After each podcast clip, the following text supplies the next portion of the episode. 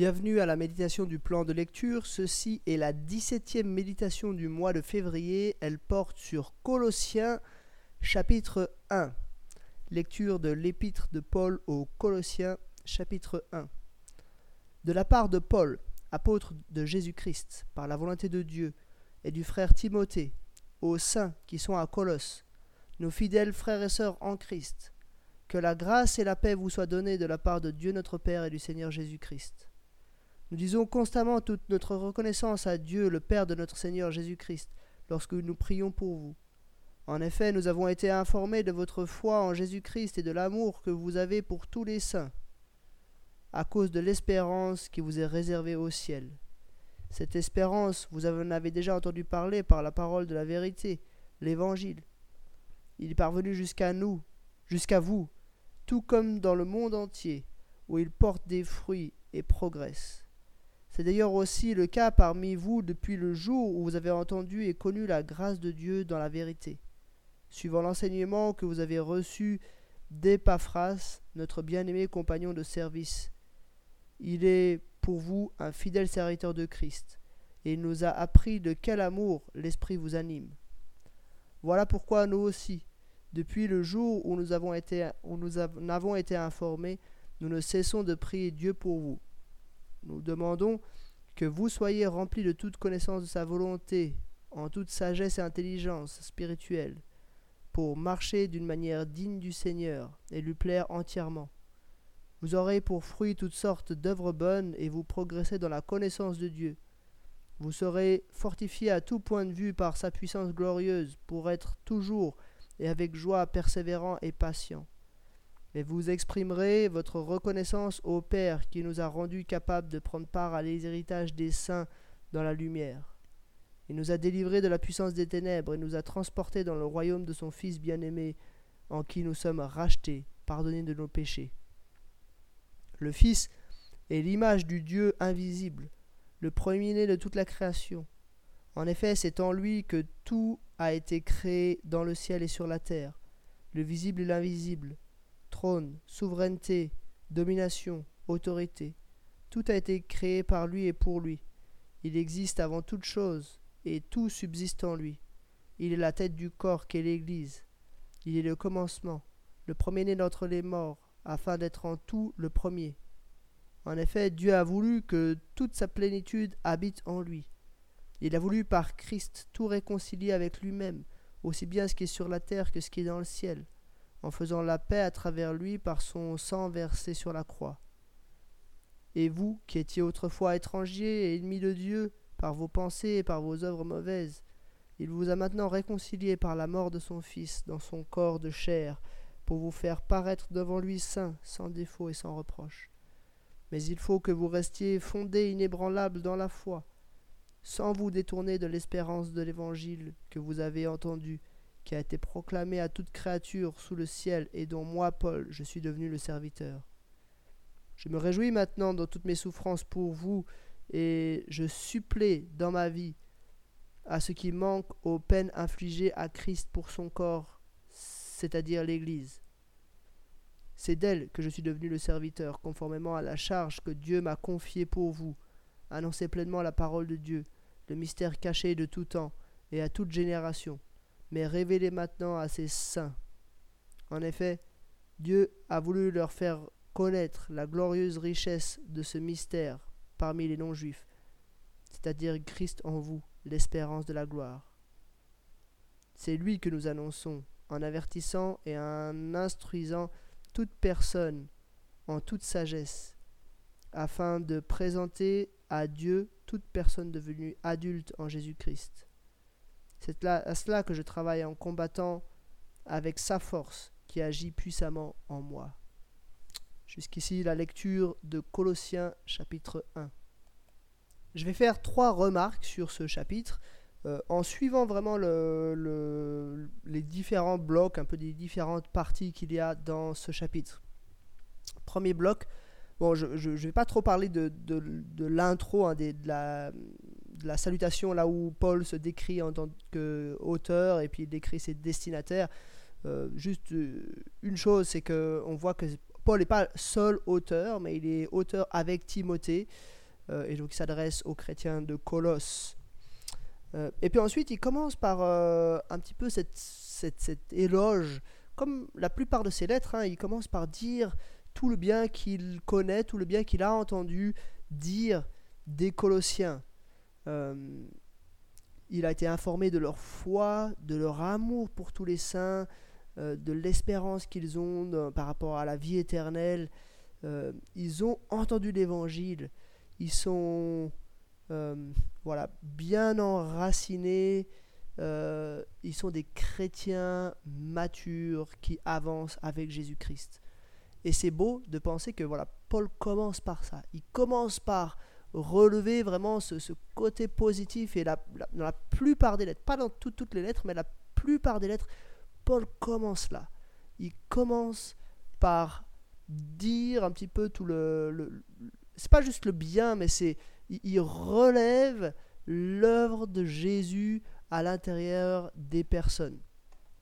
Deuxième remarque, euh, là aussi, comme dans la plupart des lettres que Paul envoie, après cette, petite période où, il, fait un petit peu les éloges de ses destinataires, il va faire une, sorte de prière, une prière d'introduction. Qu'est-ce que qu'est-ce qu'elle dit cette prière? Euh, Dans cette prière, en fait, Paul il est en train de leur dire, euh, bah voilà, juste la partie d'avant, j'ai dit, j'ai reconnu que Christ était à l'œuvre en vous, mais maintenant je demande dans ma prière que ce soit encore plus le cas. Nous ne cessons de prier Dieu pour vous. Nous demandons quoi? Que vous soyez remplis de la connaissance de sa volonté, en toute sagesse et intelligence spirituelle, pour marcher d'une manière digne du Seigneur et lui plaire entièrement. Ça ne veut pas dire qu'ils ne le font pas, parce que les versets précédents disent qu'ils le font. Mais ce que Paul demande, c'est qu'ils le fassent plus encore, qu'ils vivent cette plénitude totale. Et puis que cette plénitude totale euh, bah voilà, porte des fruits toutes, bonnes, euh, de, toutes sortes d'œuvres bonnes, qui progressent dans la connaissance, qui soient fortifiés à tout point de vue, qui deviennent persévérants et patients, qui expriment leur reconnaissance au Père, euh, qui, qui, qui, comprennent que voilà, ils sont transportés dans le royaume de son Fils bien-aimé. Voilà que, que les, Colossiens puissent être toujours plus affirmé, affermi en Christ pour l'adorer et pour porter des œuvres à sa gloire. Voilà la prière de Paul.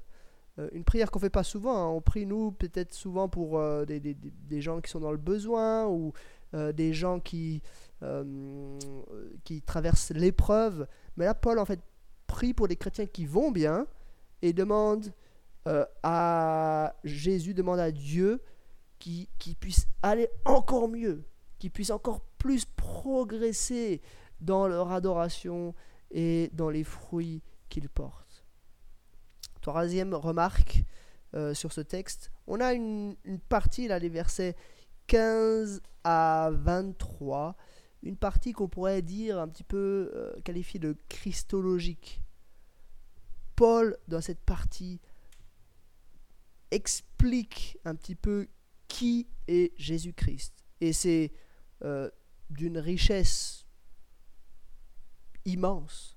C'est bien sûr, on peut probablement pas tout comprendre à ces versets. En tout cas, notre intelligence n'arrive pas à tout assimiler, mais quand même, euh, on peut on lire cela et on peut s'émerveiller devant la personne de Christ. Il est l'image du Dieu invisible. On ne peut pas connaître Dieu. Mais quand on regarde Jésus-Christ, on voit Dieu, le premier-né de toute la création. Il est celui qui existe de toute éternité. Il est aussi euh, celui qui, est ressuscité, euh, qui a vaincu la mort. Tout a été créé par lui. Le ciel, euh, pardon, le, le ciel et la terre, le visible et l'invisible. Tout a été fait par lui. Il existe avant tout tout subsiste en lui, donc il est, il, est, il est Dieu, il est créateur. Et puis, euh, en tant que créateur, il a une place particulière pour l'Église parce qu'il est le, la tête de l'Église. Il est le premier-né d'entre les morts. Parce c'est vrai, il est celui qui est ressuscité, celui qui a vaincu la mort, comme je l'ai déjà dit. Toute la plénitude de Dieu habite en lui. Et il est celui dans lequel se réconcilie toute chose. Dieu est réconcilié avec les hommes par lui.